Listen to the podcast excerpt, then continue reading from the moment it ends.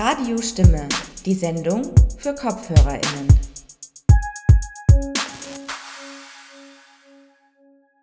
Herzlich willkommen zu einer weiteren Sendung von Radio Stimme, dem politischen Magazin für KopfhörerInnen zu den Themen Minderheiten, Mehrheiten und Machtverhältnisse. Aus dem Heimstudio begrüßt euch Melanie Konrad. Radio Stimme ist noch immer in Sommerpause, deshalb auch heute wieder in kleiner Besetzung. In der heutigen Sendung geht es um das Thema Klimawandel und was wir dagegen tun können. Wir stellen das partizipative Klima-Grätzl-Projekt Mai Meidling vor und spielen Gespräche mit ExpertInnen, die Handlungsspielräume zum Thema Klimawandel aufzeigen. Jedes Jahr steigt die Zahl der Hitzetage in Wien, also der Tage über 30 Grad Celsius. Laut der Stadt Wien gab es zwischen den Jahren 1961 und 1990 durchschnittlich 9,6 Hitzetage im Jahr. Von 1981 bis 2010 waren es durchschnittlich schon 15,2 Hitzetage. 2019 waren es bis Juni allein bereits 12 Tage über 30 Grad. Wenn nichts dagegen getan wird, könnte es 2015 in der Stadt Wien um insgesamt bis zu 8 Grad wärmer werden. Von dieser Entwicklung sind insbesondere die sogenannten Arbeiterinnenbezirke Meidling, Favoriten, Otterkring und Margareten betroffen. Die Verschlechterungen des Stadtklimas durch stadtplanerische Versäumnisse früherer Jahrzehnte führen in der aktuellen Situation auch zu erheblichen Verlusten von Lebensqualität. Um das im Kleinen zu ändern, versucht das partizipative Klimakretzelprojekt Mai Meidling nach Möglichkeiten, den zu betonierten und damit leider stark von negativen Folgen hoher Sommerhitze betroffenen 12. Wiener Gemeindebezirk Meidling durch Begrünungen und klimafreundliche und nachhaltige Initiativen für die Anwohnerinnen aufzuwerten. Radiostimme-Redakteurin Dominika Kreis hat mit Sigrid Meyer von Mai Meidling über die Ziele des Projekts und das bevorstehende Kretzelfest am 27. und 28. August gesprochen. Bitte diese Daten schon mal vormerken. Ich begrüße Sigrid Meyer zu dem Interview für Radio Stimme auf Radio Orange zu dem Partizipationsprojekt My Meidling, das am letzten Augustwochenende, 27. und 28. August, auch ein Aktionswochenende machen wird. Ich würde Sigrid Meyer bitten, dass sie sich mal vorstellt und die Anliegen von My Meidling kurz zusammenfassend vorstellt. Ja, herzlichen Dank, liebe Dominika. Ich freue mich sehr, dass wir uns heute treffen äh, und äh, ja, dass ich unser Projekt vorstellen darf. Ich selbst bin Architektin und leidenschaftliche Meidlingerin. Ich kenne das Grätzl rund um den Markt, äh, rund um den Meidlinger Markt schon mehr als 15 Jahre und freue mich sehr, dass wir im ersten Lockdown ja eigentlich eher spontan ein Projekt gestartet haben, äh, wo es darum geht, dass wir die Aufenthaltsqualität im Grätzl selbst steigern wollen. Wenn ich wir sage, dann ist das mein Mann Helmut Telefont und ich. Äh, wir haben uns im ersten Lockdown eben zusammengesetzt und haben einmal dieses Grätzl genauer analysiert und wir erinnern uns ja alle, im ersten Lockdown war es wunderschön. Wir haben, glaube ich, 28 Grad gehabt, aber es waren die Restaurants geschlossen, die Schanigärten waren geschlossen, Schönbrunn, der Park war geschlossen. Äh, wir durften ja nur wenig auf die Straße gehen damals. Und das heißt, wo geht man dann hin, wenn man so in einer klassischen Wiener Altbauwohnung wohnt, ohne Terrasse, ohne Balkon? Und ja, und haben einmal begonnen, uns im Grätzl genauer umzusehen. Und haben festgestellt, das Grätzl ist wunderschön, es bietet sehr viel, aber wie gesagt, die Aufenthaltsqualität ist sehr überschaubar. Wir sitzen jetzt gerade im Hermann-Leopoldi-Park unter den wunderschönen alten Bäumen. Aber wenn man sich umschaut, es ist eine unglaublich staubige Fläche. Äh, es gibt keine Gelegenheit, hier zum Beispiel ein Picknick zu machen. Und äh, geht man auf den Meidlinger Markt, der ja gleich über die Straße ist, äh, und es ist ein heißer Sommertag, hat man dort eine brütende Hitze, die so unerträglich ist, dass kaum Leute kommen. Da haben wir Ideen entwickelt, also eben für den Meidlinger Markt, für den Hermann-Leopoldi-Park und für die Gassen, die hier angrenzen, wie zum Beispiel die Rosalia-Gasse. Und haben uns überlegt, äh, sozusagen, was wäre, wenn dieses Grätzl klimafit wäre. Jetzt muss man sagen, ist Meidling schon so ein Hitze-Hotspot und es ist ganz viel zubetoniert. und viel zu wenig Grünflächen. Ja? Richtig, genau. Es gibt die, in Wien die, die Hitzekarte der Stadt Wien. Und genau dieses Grätzl rund um den Meidlinger Markt äh, hat äh, den zweithöchsten Wert, den UHVI-Wert der Hitzekarte. Äh, das heißt, wir haben hier eine enorme Hitzeentwicklung, genau wie du gesagt hast. Äh, es gibt sehr viel äh, Asphaltflächen, es gibt viele Parkplätze, die Fassaden sind glatt, es gibt wenig äh, Bäume, wenig Beschattung und dementsprechend wissen wir ja, haben wir Auswirkungen auf die Lebensqualität der, Anrainerinnen und Anrainer. Und dem wollt ihr entgegentreten auch mit dieser Grätzloase, zum Beispiel diese mehreren Straßen erschaffen habt oder auch die verschiedenen Hochbeeten, genau. genau Biodiversität. Also das sind diverse Ideen, die ihr entwickelt habt inzwischen auch mit einem größeren Team. Es sind ja mehr als du und ein Mann. Genau, also zu Beginn einmal diese Vision für Meidling, äh, die wir entwickelt haben, haben wir zu zweit entwickelt. Äh, da geht es darum, eben äh, die Aufenthaltsqualität in Grätzl zu steigern. Sei es jetzt dadurch, dass man zum Beispiel am Meidlinger Markt Laubengänge installiert, wo im Frühling äh, die Pflanzen wachsen können, die Blätter eher noch jung sind, das heißt die Sonne hält man gut aus, aber im Hochsommer, wenn die Blätter oder diese Laubengänge voller Blätter sind, werfen sie einen schönen Schatten und man hat unter diesen Laubengängen ein angenehmes Klima. Dort können alle Standlerinnen und Standler ihre Schanigärten machen, man hält sich gerne auf. Das zweite ist eben äh, die äh, Fläche im Hermann-Leopoldi-Park.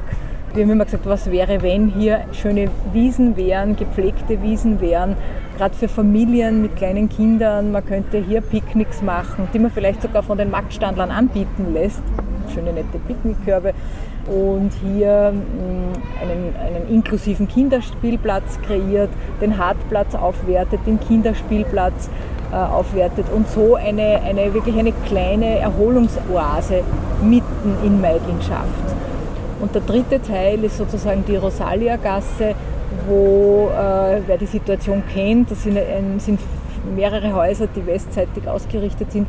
Da gibt es enorme Hitzeentwicklung und da haben wir gesagt, wie wäre es, wenn man den Markt zum Beispiel erweitert in die Rosalia-Gasse, die Straße entsiegelt, begrünt, einen Vertical Garden macht, äh, der vor den Fassaden ähm, rankt sozusagen und dort innerhalb des Vertical Gardens dann auch Balkone schafft für die Anrainerinnen und Anrainer, die dort wohnen.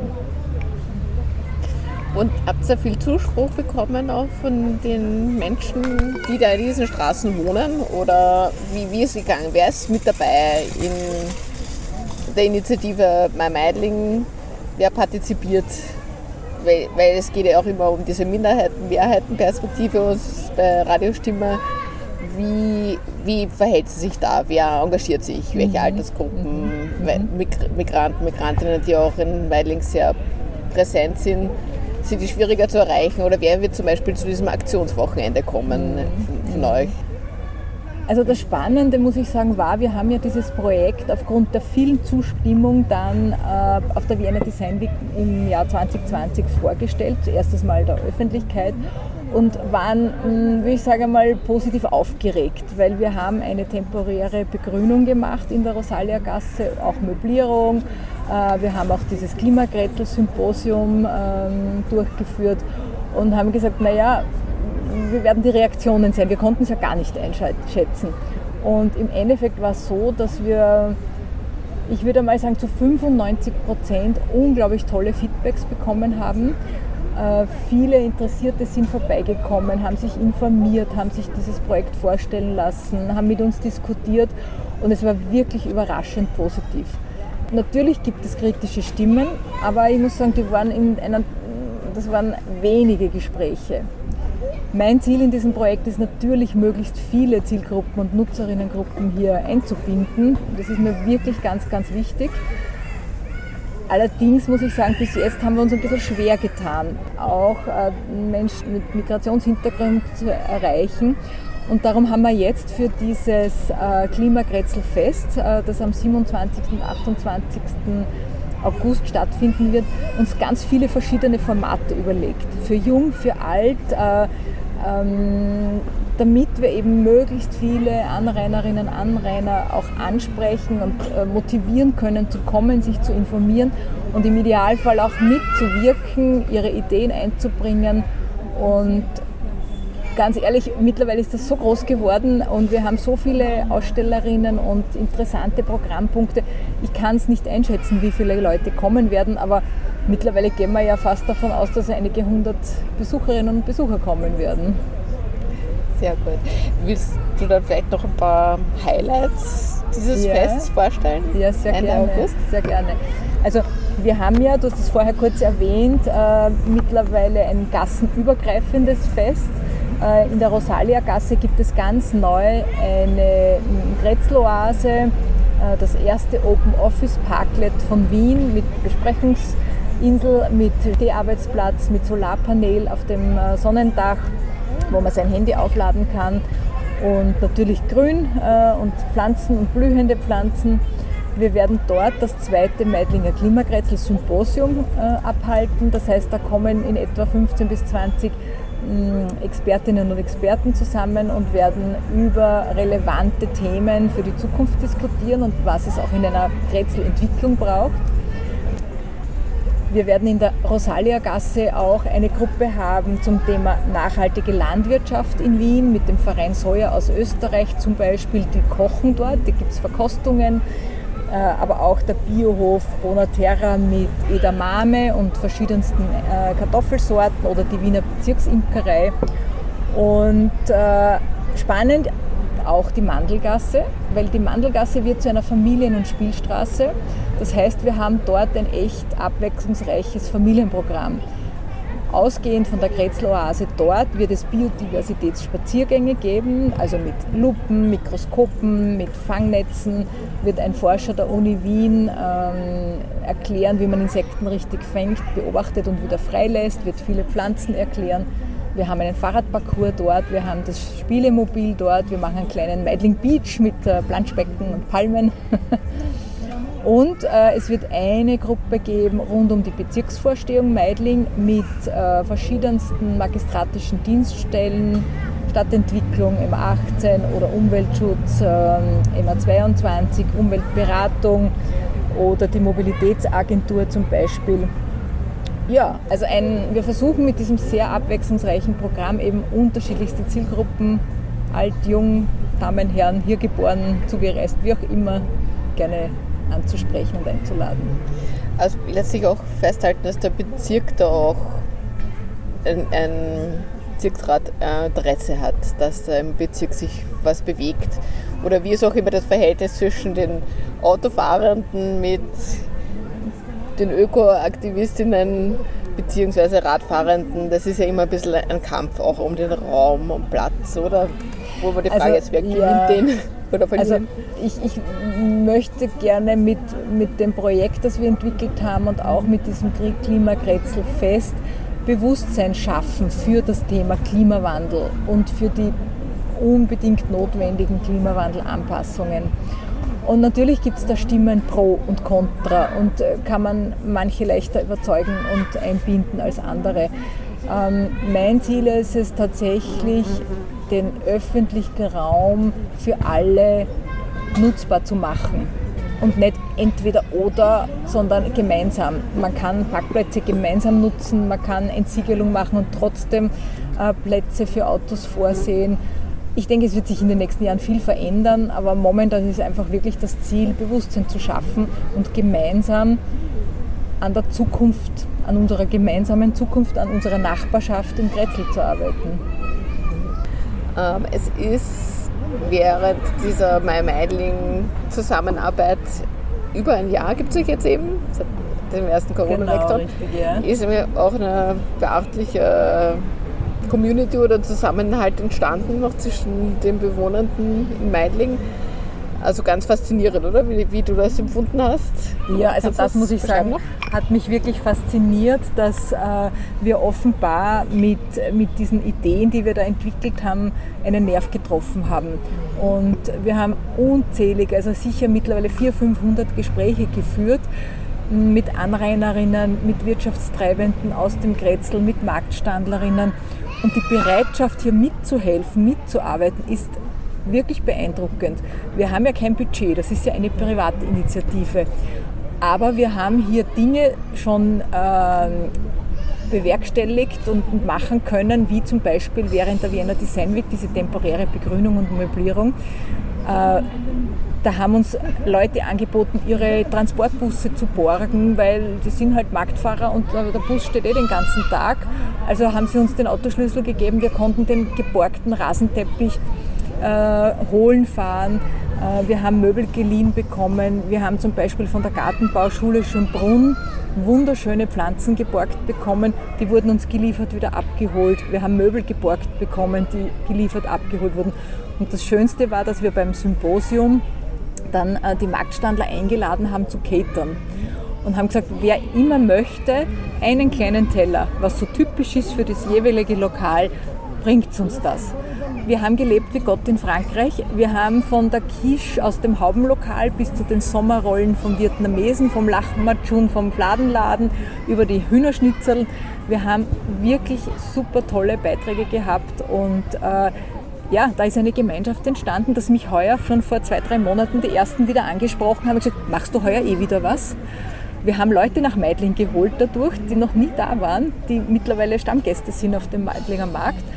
Und das ist ein Erlebnis, muss ich sagen, das ist so positiv, wo ich mir denke, wenn man ein spannendes Thema hat, wenn man Leute einbindet, wenn man vielleicht ein bisschen ähm, eine, eine Vorreiterrolle übernimmt und Ideen streut, wie begeistert Leute mitmachen.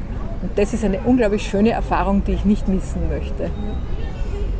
Mir ist jetzt noch die Idee gekommen, bei Meidling hat sich ja auch ziemlich gemausert, kann man sagen. Und gerade der Meidlinger Markt ist ja auch, auch die Wohngegend und die Mietpreise ist ja auch teilweise sehr gestiegen. Und schon auch Gentrifizierung, kann man sagen, passiert teilweise.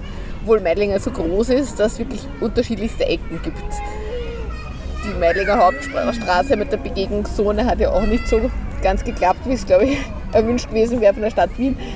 Und dann wieder da, der Meidlinger Markt, finde ich, das ist nicht zu vergleichen mit vor fünf oder zehn Jahren, weil da immer mehr entstanden ist und konstruktive Zusammenarbeit möglich war. Das ist schon sehr speziell. Aber dieser Gentrifizierungsvorwurf, ähm, ist das irgendwie haltbar oder, oder stimmt das auch nicht so ganz? Das, naja, das wenn man sich den Markt in den letzten Jahren anschaut, und ich kenne ihn jetzt wirklich seit 15, 16 Jahren, ah, da hat sich schon sehr viel verändert. Und ähm, ich bin ja, ich bin ja, wie soll ich sagen, ich verstehe natürlich äh, die Standlerinnen und Standler, die sagen, ja, sie wollen zahlungskräftiges Publikum herkommen, herbekommen. Es gibt äh, Bio-Lebensmittel, es gibt das Haubenlokal. Also es hat sich das Publikum total verändert. Äh, ja, mm, ich, ich, sehe es ein bisschen mit gemischten Gefühlen, muss ich sagen, weil ich finde, und das macht ja genau diesen Meidlinger Markt sympathisch, dass hier alle Bevölkerungsgruppen Platz finden, sich wohlfühlen, dabei sind, dazugehören.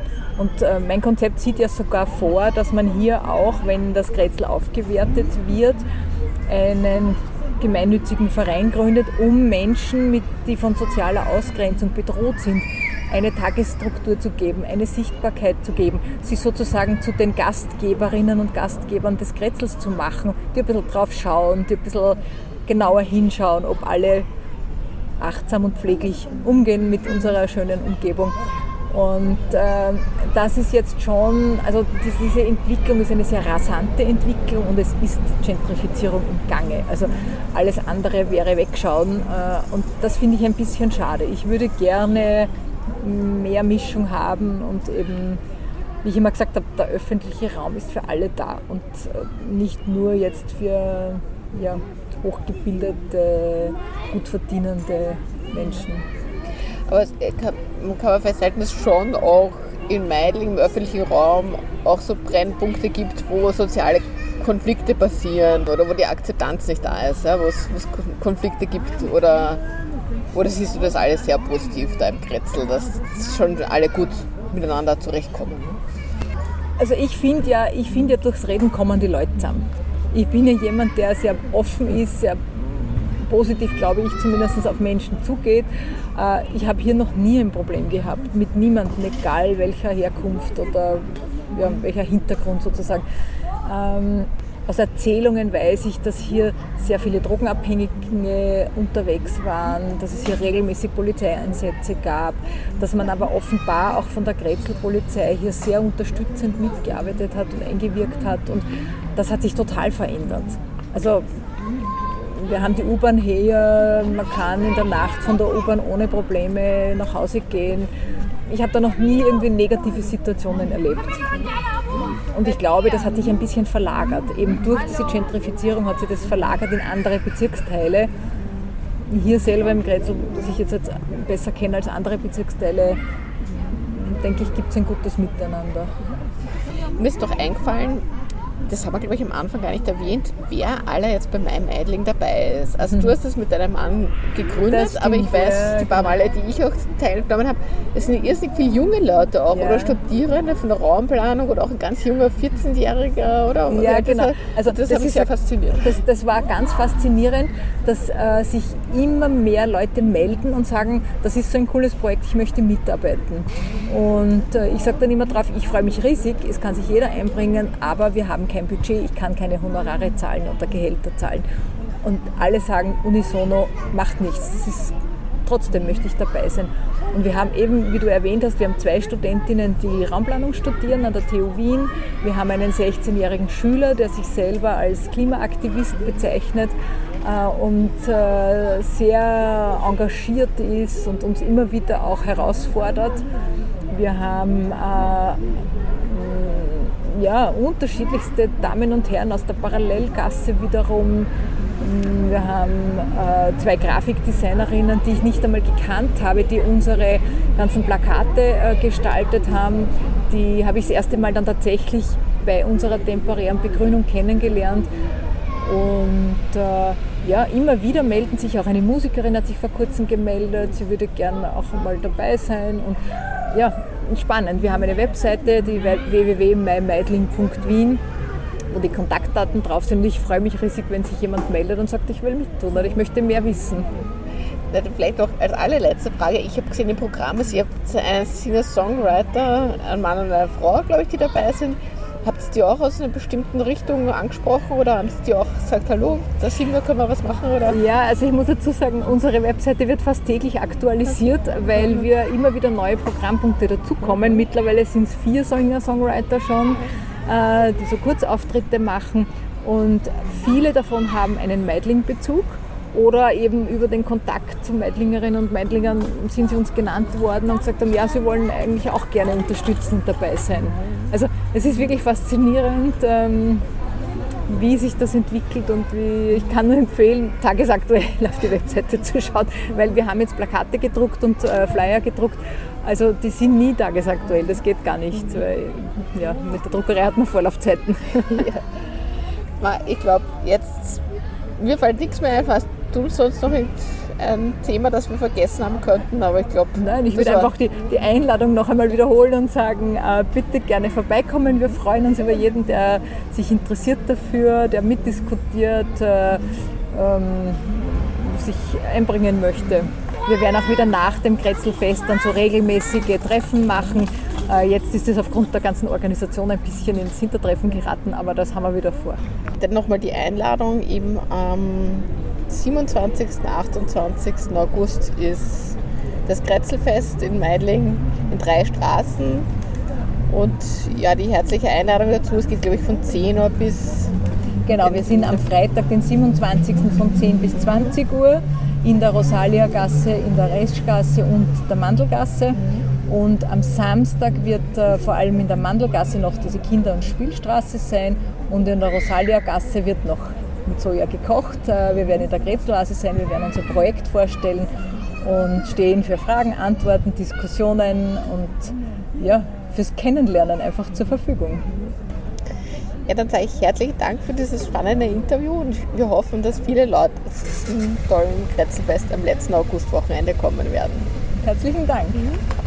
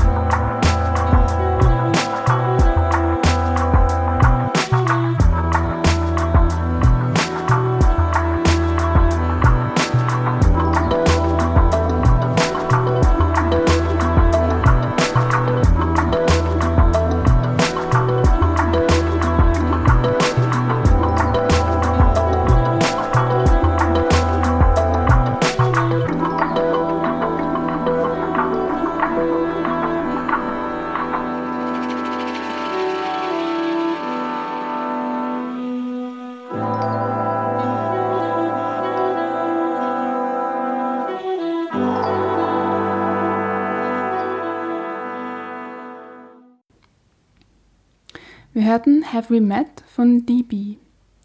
Zuvor hörten wir ein Gespräch von Radio Stimme Redakteurin Dominika Kreis mit Sigrid Meyer von My Meidling. Das Meidlinger Kretzelfest findet am 27. und 28. August statt. Weitere Informationen und das Programm findet ihr unter www.mymeidling.wien. Ihr hört Radio Stimme, das politische Magazin für KopfhörerInnen zu den Themen Minderheiten, Mehrheiten und Machtverhältnisse. Heute zum Thema Klimakrise und Möglichkeiten ins Handeln zu kommen. Ja, ich weiß nicht, wie es euch geht, aber ich finde, diesen Sommer hat sich die Berichterstattung zu den allgegenwärtigen Umweltkatastrophen, die einen Landstriche und Leute gehen unter, die anderen in Rauch auf, leider besonders damit begnügt, dystopische Bilder zu verbreiten. Die Katastrophen waren und sind schlimm, das meine ich gar nicht, darüber muss man auch berichten. Aber das hat natürlich auch einen großen Drama- und Spektakelfaktor und stopft für viele Medien leider auch ein bisschen das Sommerloch. Über hitzige Debatten über ein allfälliges Behördenversagen hinaus habe ich aber sehr wenig davon gehört, was wir jetzt alle tun können, um diese Entwicklung zu stoppen. Was mir wirklich fehlt, sind Gespräche und Informationen, was getan werden kann, damit wir aufhören, durch unsere Versäumnisse in der Klima- und Ökopolitik und auch im Katastrophenschutz solche Desaster mitzuproduzieren. Im folgenden Abschnitt der Sendung spielen wir nun bearbeitete Gespräche mit dem Umweltökonom Prof. Dr. Karl Steininger von der Universität Graz und mit Fridays for Future Aktivistin und Studentin der Meteorologie Clara Butz. Karl Steininger und Clara Butz sind beide Personen, die den Fokus darauf lenken, was wir gegen den Klimawandel tun können, statt den Kopf in den Sand zu stecken. Beide Gespräche wurden im Rahmen der Sendung Experiment Punkt am 15. Juli 2021 auf Radio Helsinki erst ausgestrahlt. Experiment Punkt ist eine Sendung von David Steinwender, die Interviews führte Marlene Schöttl. Umweltökonom Prof. Dr. Karl Steininger vom Wegener Zentrum für Klima- und globalen Wandel der Universität Graz hat mit Marlene Schöttl darüber gesprochen, was dran ist an Marktmechanismen und CO2-Bepreisungsversuchen und wie aus ökonomischer Perspektive sehr wohl ein nachhaltiger ökologischer und klimapolitischer Ausgleichsprozess eingeleitet werden kann, wenn man die richtigen Hebel ansetzt. Ich befinde mich gerade in einem Online-Raum und mir virtuell gegenüber sitzt Professor Dr. Karl Steininger. Vielen Dank, dass Sie sich die Zeit nehmen und heute da sind. Einen guten Nachmittag, gerne. Professor Steininger ist Umweltökonom und wird mir ein paar Fragen beantworten dazu, was es für Maßnahmen und Anreizsysteme bräuchte, um ein zukünftiges Leben auf unserem Planeten, also die Erreichung der Klimaschutzziele, zu ermöglichen. Bevor wir beginnen, möchte ich Sie noch bitten, sich selbst und Ihren Forschungs- und Arbeitsbereich kurz vorzustellen. Ich bin Volkswirt am Wegener Center für Klima- und globalen Wandel und gemeinsam mit der Forschungsgruppe Ökonomik des Klimawandels arbeiten wir hier zu den Auswirkungen des Klimawandels, den Folgen, aber eben insbesondere auch zu den Maßnahmen und Möglichkeiten, die Treibhausgasemissionen zu reduzieren, so zu reduzieren, dass wir treibhausgasneutral werden, welche Rückwirkungen das wirtschaftlich hat und auch welche Chancen darin liegen. Vielen Dank. Und meine erste Frage wird sich gleich auf die aktuelle Situation beziehen. Mit der Covid-19-Pandemie haben sich angedachte Maßnahmen zum Klimaschutz auf europäischer, aber auch auf österreichischer Ebene nach hinten verlagert. Haben wir aus Ihrer Sicht denn jetzt überhaupt noch eine Chance, das 1,5 Grad Ziel, das im Pariser Klimaschutzabkommen vereinbart wurde, zu erreichen? Wir haben ganz klar noch die Möglichkeit, 1,5 ähm, Grad Erwärmung nicht zu überschreiten mit Ende des Jahrhunderts, insbesondere wenn wir zulassen, dass wir auch ein leichtes Überschießen zunächst im Laufe des Jahrhunderts haben, aber zum Ende des Jahrhunderts dann die 1,5 wieder einhalten durch einen Ausbau der Senken der negativen Emissionen. Die Covid-Pandemie hat uns auch in der Verfügbarkeit von finanziellen Ressourcen für die öffentliche Hand sogar Chancen beschert. So sind viele Investitionsmöglichkeiten jetzt stärker auch öffentlich unterstützt und ökologisch ausgerichtet möglich gewesen. Das heißt, wenn Sie sagen, es gibt noch die Möglichkeit, das Ziel zu erreichen, mit welchen akuten Maßnahmen wäre das denn jetzt möglich? Es ist eben in der Tat nur möglich, wenn wir wirklich dramatisch und sofort und in allen Bereichen diese Umstellung äh, vollziehen. Das betrifft äh, den Verkehrsbereich in Österreich sehr stark und dort von ja, der Raumordnung langfristig, um einfach keine Emissionen im Beton hier schon zu haben, einzementiert zu haben, durch zu große Entfernungen zwischen Arbeits- und Wohn- und Freizeitorte, sondern eben Fußläufigkeit zu gewährleisten, aber auch durch ähm, ja, Ausbau von Erleichterung von anderen Möglichkeiten wie Homeoffice, Videokonferenzen, aber insbesondere eben auch äh, in den Technologien auch einen Umstieg der verbleibende physische Verkehr dann öffentlich oder eben individuell in einer Form, die klimaneutral bewältigbar ist. Das ist der Verkehr und genauso gilt es zu handeln im Bereich Raumwärme, im Bereich Industrie, im Bereich Abfall, im Bereich Landwirtschaft. Mhm. Wir haben überall ja Gewaltiges vor uns, aber wir haben grundsätzlich klare Bilder, wie so eine klimaneutrale Welt aussehen könnte. Was es braucht, ist, dass diesen Aushandlungsprozess, dass wir den auch wirklich gesellschaftlich schaffen, um die Rahmenbedingungen so zu setzen, dass es nicht nur möglich wird, dorthin zu gehen, sondern dass es auch für alle wesentlich leichter wird, dorthin zu gehen. Das heißt, aus wissenschaftlicher Perspektive gibt es die Lösungen. Was muss jetzt gesellschaftlich und politisch passieren, damit die auch wirklich sofort umgesetzt werden können? In allen Bereichen der Rahmensetzung. Das betrifft zunächst einmal ökonomische Instrumente wie den CO2-Preis zum Beispiel, damit wirklich der Einzelne bei der Kaufentscheidung sieht, äh, gleich im Preis auch, welches Produkt treibhausgasintensiver und daher teurer ist und welches Produkt hier treibhausgasneutral ist. Betrifft aber auch Gebote, Standards hier, äh, dass wir eben spätestens ab 2025 die Zulassung von äh, Brennstoff, also fossilen Verbrennungskraftmotoren im Verkehr von solchen Autos gar nicht mehr ermöglichen, damit wir eben 2040 wirklich keine mehr auf der Straße haben. Bis hin zu Informationspolitik, Labeling, dass der Konsument hier auch klar ausgewiesen hat auf seinem Produkt und er auch danach entscheiden kann. Also diese drei Bereiche gilt es ganz klar umzustellen als Rahmenbedingungen. Wie kommen wir zu dieser Umstellung? Ich denke sehr stark ähm, ja, über politische Initiativen, über Bürgerinnenräte, äh, die hier schneller gewährleisten können, dass politische Maßnahmen auch gesetzt werden. Die heutige Sendung dreht sich ja vor allem um das Sustainable Development Goal 13, Maßnahmen zum Klimaschutz. Und auch darin stehen umgehende Maßnahmen zur Bekämpfung des Klimawandels. Und wir haben ja auch schon vorher über die akuten Maßnahmen gesprochen. Wie schneidet jetzt Österreich darin momentan ab in dieser akuten Maßnahmensetzung im internationalen Vergleich und mit geplanten Maßnahmen ausgenommen? Ja, wir sind äh, weltweit und insbesondere innerhalb der Industrieländer hier wirklich einer der Nachzügler. Es haben sich beispielsweise innerhalb der EU äh, die EU 27 schon um ein Viertel der Emissionen gesenkt gegenüber dem Jahr, das oft als Vergleichsbasis genommen wird, 1990. Österreich, wir liegen noch immer mit den Emissionen über jenen des Jahres 1990, wenn wir jetzt von dem Covid-Jahr absehen. Mhm. Äh, also hier gibt's wirklich ja, gerade noch sehr viel Nachholbedarf. Wo Österreich schon Fortschritte hat, ist der Ausbau der Erneuerbaren, aber im, in der Energie, im Energieverbrauch insgesamt sind wir eigentlich weit abgeschlagen dass wir pro Einheit Bruttoinlandsprodukt oder pro Wohlfahrt oder pro Lebensstil, äh, ja, haben wir einfach einen extrem hohen Energieverbrauch. Und der wird eben zum Großteil noch fossil gedeckt. Mhm. Und jetzt steht ja seit Jänner 2020 die ökosoziale Steuerreform zur Diskussion. Und die ist aktuell ja für 2022 geplant reichen die bisher bekannten Schritte zur Erreichung der Klimaschutzziele in diesem Paket beinhaltet, wie zum Beispiel die mit 1. Juli in Kraft getretene Änderung der Normverbrauchsabgabe oder der CO2-Besteuerung denn aus, um die Ziele zu erreichen?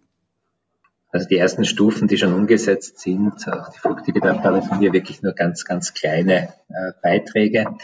Ähm, das, was derzeit verhandelt wird, wird einen wesentlichen Beitrag leisten, wenn es gelingt, auch hier den Steuersatz hoch genug ab dem Jahr 2022 festzulegen.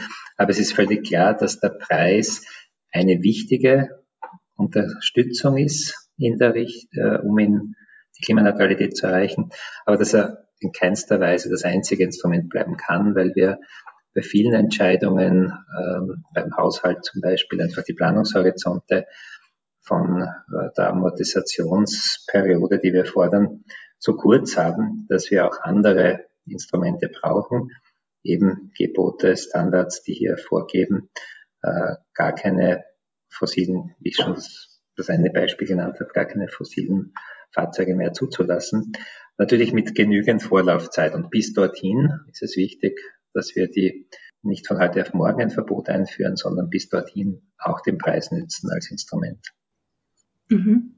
Und diese anderen Instrumente außer der CO2-Bepreisung, sind die in Österreich momentan auch angedacht für die Zukunft? Da wird vieles äh, bearbeitet Also es geht auch um äh, beispielsweise Investitionsförderung, denn wenn große Industrieunternehmen einerseits natürlich für CO2-Emissionen im Rahmen des europäischen Emissionshandels bezahlen, andererseits aber gleichzeitig ihre Infrastruktur umstellen sollen durch wirklich Milliardeninvestitionen, dann äh, geht das in einer global dem Wettbewerb unterworfenen Wirtschaft nur dann, wenn hier auch äh, mitgetragen wird, entweder die Wettbewerbsverzerrung durch Außenhandelsmaßnahmen, also Verbrauchsabgaben, wo man auch Importe dann auf Importe das draufschlägt, oder eben, dass man hier wirklich die Investitionen fördert von öffentlicher Seite, um äh, Österreich dann auch langfristig in dem Bereich wettbewerbsfähig zu haben, wo das langfristig möglich ist, nämlich in der klimaneutralen Produktion und nicht mehr dann noch alte Strukturen zu haben und Produkte zu erzeugen, die aufgrund ihrer Treibhausgasintensität niemand in der Welt mehr will. Mhm. Das heißt, wie schätzen Sie überhaupt die Handlungsmacht von einem Staat allein diesbezüglich ein, wenn es dann eben um Wettbewerbsnachteile geht? Da wir Mitglied der Europäischen Union sind und hier mit dem Green Deal und gerade dem neuen EU-Ziel jetzt auch bis 2030 die Emissionen um 55 Prozent gegenüber 1990 Treibhausgasemissionen zu senken, äh, haben wir da als Land durchaus Möglichkeiten, weil wir eben im internationalen Wettbewerb gemeinsam als EU 27 agieren können. Und die Bereiche, die nicht so stark dem Wettbewerb ausgesetzt sind, also der Verkehr im Land oder das Bauen, das Heizen des Wohnraums etc., dort haben wir natürlich als Land ohnehin die Handlungsmöglichkeit. Und bei den Handlungsmöglichkeiten international und konkret in Österreich möchte ich gleich mit einem aktuellen Beispiel anknüpfen. Es gab ja jetzt vor kurzem am 1. Juli den Austrian World Summit. Wie sind denn jetzt solche Zusammenkünfte ohne verpflichtende Klimaschutzmaßnahmen aus Expertensicht einzuschätzen? Es ist sicher ein äh, auch wichtiges Austauschforum, wo man äh, Unterstützung erfährt unter jenen, die sich dafür interessieren, die sich hier schon einsetzen wichtig, zumindest so wichtig oder wahrscheinlich noch wichtiger ist dann äh, die Austauschplattformen von wirklich allen Betroffenen äh, zu kreieren, um das Bewusstsein dort zu stärken, aber vor allem auch die Lösungsmöglichkeiten gemeinsam auszuhacken. Denn nur wenn das wirklich breit getragen wird und wenn man auch sich gemeinsam entscheidet, ja, dort wollen wir eigentlich nicht hin, in diese vielen Klimaschäden und wir handeln jetzt uns aus, wie wir da herauskommen aus diesem Entwicklungspfad, wie wir eine äh, Menschen, der Menschheit zuträgliche Zukunft gestalten können und mögliche Nachteile für Einzelne ausdiskutieren und damit keiner eine zu große Last trägt, sondern ganz im Gegenteil, damit die Vorteile überwiegen. Diese Plattformen braucht, um die zu gestalten, ist wahrscheinlich, mh, hm, braucht mehr Kreativität, mehr Krebs. Hm als zu einem World Summit einfach einzuladen und, und jene äh, zu versammeln, die wahrscheinlich ohnehin in dieser Richtung schon unterwegs sind. Zum Abschluss würde ich Sie gerne noch fragen, was Ihnen persönlich am wichtigsten ist, wenn Sie über Klimaschutzziele sprechen und welche Botschaft dringend bei Individualpersonen, aber auch bei Politikern und Politikerinnen ankommen sollte. Dass es Spaß macht, darüber nachzudenken und gemeinsam mit anderen auszuhacken, hm wie, wie, wie kann so eine Zukunft aussehen? Und ähm, ich war vor ein paar Tagen bei einer Theatergruppe, die das mal versucht hat, mit sich auszuringen und dann so eine Zukunft, äh, Lebensraum im Jahr 2040 darzustellen. Und die Schauspieler haben dann am Ende auch gesagt, sie waren am Anfang auch skeptisch. Aber nach diesem Austausch irgendwann kam in dieser Gestaltung des Stücks dann der Kipppunkt, wo sie plötzlich gesehen haben, es geht eigentlich nicht um Verzicht, sondern es geht darum, wirklich Freude zu haben und Freude zu erfahren, ähm, wie denn diese Zukunft, wie wir die haben wollen und die gemeinsam zu gestalten. Und ich glaube, mit diesem positiven Bild, das dann uns hinzieht, äh, an dem zu arbeiten, an dem gemeinsam zu arbeiten, das ist, glaube ich, der zentralste Erfolgsfaktor. Dann danke für diesen schönen Schlussappell und vielen Dank, dass Sie sich die Zeit genommen haben. Dankeschön. Vielen Dank für das Gespräch.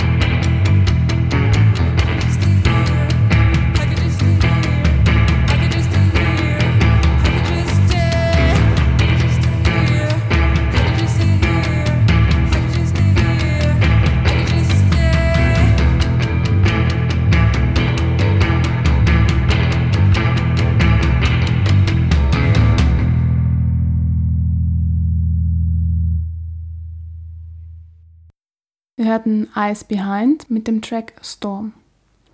Zuvor hörten wir Marlene Schöttl im Gespräch mit Umweltökonom Prof. Dr. Karl Steininger von der Universität Graz. Marlene Schöttl hat auch mit Fridays for Future Aktivistin Clara Butz über aktuelle politische Kämpfe und die Höhen und Tiefen ihres Engagements für eine progressive Klimapolitik gesprochen. Da hören wir jetzt auch noch rein. Ich glaube, es ist ja wohl ab und zu sehr frustrierend und ähm, kann manchmal keinen Spaß machen oder wo du denkst dir wirklich so, okay, es kommen dauernd Leute und sagen, ah, und das müsste so angehen und das müsste angehen und das und das und das und das. Und da gibt es so viele unterschiedliche Baustellen, dass, dass du dir irgendwann denkst, ich kann das nicht alles machen und, und ähm, das frustriert, glaube ich, sehr. Gleichzeitig sind da so viele Menschen dabei, die, die einen motivieren und die dir zeigen, okay, wir können das doch irgendwie schaffen. Mein Name ist Clara Butz, ich bin 23 Jahre alt und studiere neben meinen ganzen Fridays-Sachen ähm, Meteorologie in Wien, da schreibe ich gerade meine Masterarbeit. Uns ist klar, dass, dass jedes Zehntelgrad, das wir an Erwärmung weniger bekommen, ähm, unglaublich viele Lebensräume rettet. Und dafür setzen wir uns ein. Das heißt, es ist jetzt, vielleicht machen wir jetzt nicht die, die riesengroßen Sprünge, aber jeder, jeder kleine Schritt, der, der die Erderhitzung irgendwie einschränkt, der ist schon mal wichtig. Und, ich, und das, glaube ich, das motiviert mich sehr. Mhm. Wie schätzt du denn die Rolle von Einzelpersonen, Aktivisten und Aktivistinnen oder der politischen Ebene und der Wissenschaft ein? Welche Ebene ist deiner Meinung nach die wichtigste und wo soll zuerst was passieren? Ich glaube, diese Frage von wo soll zuerst was passieren, ist schwierig. Ich denke, es muss, es muss überall was passieren und es muss überall begonnen werden. Und, und da können wir auch nicht uns darauf ausreden, dass wir sagen, okay, passt, ähm, Einzelpersonen müssen beginnen und dann zieht die Politik nach oder genau umgekehrt, sondern das muss alles gemeinsam geschehen. Das heißt, wir brauchen sehr wohl die politischen Rahmenbedingungen, damit zum Beispiel Konsumentscheidungen wirklich was zählen. Aber das heißt nicht, dass Einzelpersonen jetzt nicht handeln können. Einzelpersonen können sehr wohl Klimaschutz einfordern von der Politik zum Beispiel und da wirklich Druck machen. Das heißt, für mich ist die wichtigste Handlung von Einzelpersonen ist, oder was ich nenne so fauler Klimaschutz, ist, wenn man sich am Freitag zwei Stunden nimmt und zur, zur Klimademo kommt. Und da auch wirklich, also den Leuten bei Fridays for Future die Legitimation gibt, überhaupt zur Politik zu gehen und mit denen zu reden. Und damit die Politik wieder mal versteht, okay, so, so viele Menschen stehen hinter diesen Themen. Sie müssen jetzt tatsächlich auch was tun. Und dafür brauchen wir die Menschen auf der Straße. Und da sehe ich auch, also das ist jetzt kein besonders großer Aufwand, zu einer Demo zu gehen, zu einer Großdemo zum Beispiel. Gleichzeitig sehe ich darin wirklich einen großen Hebel. Und ansonsten, wenn man ein bisschen mehr Zeit investieren möchte, dann sollte man zu politischen Druckbewegungen gehen, zum Beispiel zu Fridays for Future dazukommen oder Fridays for Future so unterstützen, dass, dass da tatsächlich noch was weitergeht. Also darüber reden, ähm, keine Ahnung, Beiträge teilen, andere Leute bilden und ihnen mitteilen, was da eigentlich so die Probleme sind oder wo es noch, wo es noch hapert und natürlich Parteien wählen, die ein gescheites Klimaprogramm haben. Mit der Corona-Pandemie ist der Klimaschutz ja jetzt ein bisschen in den Hintergrund gerückt. Wie geht ihr bei Fridays for Future damit um, dass es nicht in den Medien jeden Tag von euch und von den Demos berichtet wird und dass die Aufmerksamkeit einfach ein bisschen geringer geworden ist dafür? Ich glaube, nur weil etwas in den Hintergrund rückt, heißt es nicht, dass, dass nichts passiert. Das heißt, wir waren da und wir haben tagtäglich im Hintergrund gearbeitet und hatten zahlreiche Gespräche mit allen möglichen PolitikerInnen und ähm, im Ministerium, im Bundeskanzleramt, auf EU-Ebene. Also da waren wir überall aktiv und haben, haben auch gesehen, dass tatsächlich was weitergeht. Ähm, aber natürlich die mediale Aufmerksamkeit würde, würde deutlich helfen. Und ich sehe da auch eine gewisse Verantwortung bei den Medien, dass sie das Thema wieder aufgreifen. Und wir haben ja gesehen, wie eine Krise kommuniziert werden kann, im Beispiel Corona-Krise. Und gerade das müsste auch mit der Klimakrise passieren. Weil das ist nicht einfach nur ein, ein Thema, das halt gerade in ist und deshalb irgendwie behandelt gehört, sondern das ist eine, ähm, eine Krise, die die Existenzen von Menschen bedroht und dementsprechend auch darüber berichtet gehört. Was würdest du dir jetzt sofort von Österreichs Politik wünschen? Was sollen sie in diesem Moment morgen umsetzen? Am liebsten ein gescheites Klimaschutzgesetz auf die Wege bringen, weil wir sind seit 200 Tagen ohne Klimaschutzgesetz oder ohne irgendwelchen Rahmenbedingungen für unsere Emissionen. Und da darf nicht blockiert werden, da muss echt geschaut werden, dass da etwas Ambitioniertes rauskommt, etwas Effektives und etwas, das uns erlaubt, die Emissionen möglichst schnell zu sinken. Und natürlich hätte ich das lieber morgen als am 01.01.2022 oder, oder wann auch immer das, na Blödsinn, da kommt die ökosoziale Steuerreform. Also ja, möglichst schnell ein, ein starkes Klimaschutzgesetz, das wäre mein größter Wunsch in Österreich. Dann danke für deine Antworten und danke, dass du dir die Zeit genommen hast. Ja, danke für die Einladung. Ich freue mich sehr. Und ich wünsche uns das Beste für einen guten Klimaschutz.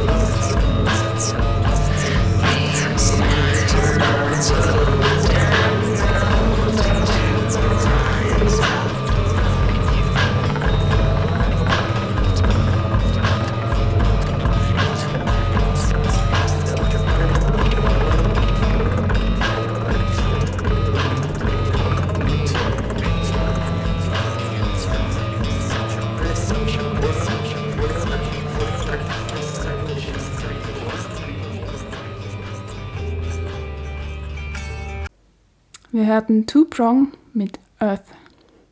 Earth. Earth. Zuvor hatten wir Marlena Scheitel im Gespräch mit Fridays for Future Aktivistin Clara Butz über Herausforderungen im Kampf für eine progressive Klimapolitik. Die Gespräche mit Clara Butz und Professor Dr. Karl Steininger wurden im Rahmen der Sendung Experiment Punkt am 15. Juli 2021 auf Radio Helsinki erst ausgestrahlt. Und das war's auch schon wieder von mir, Melanie Konrad und Radio Stimme, der Sendung für KopfhörerInnen zu den Themen Minderheiten, Mehrheiten und Machtverhältnisse. Geht's zum Grätzelfest, Mai Meidling. Weitere Infos auf www.mymeidling.wien. Und vielleicht wünschen wir uns ab jetzt alle gegenseitig nicht nur alles Gute, sondern insbesondere guten Klimaschutz, damit das Thema am Tapet bleibt und die Maßnahmen gegen die Klimakrise endlich richtig an Fahrt aufnehmen. Würde es uns wünschen. In diesem Sinne einen guten Klimaschutz allerseits. Ciao und bis zum nächsten Mal.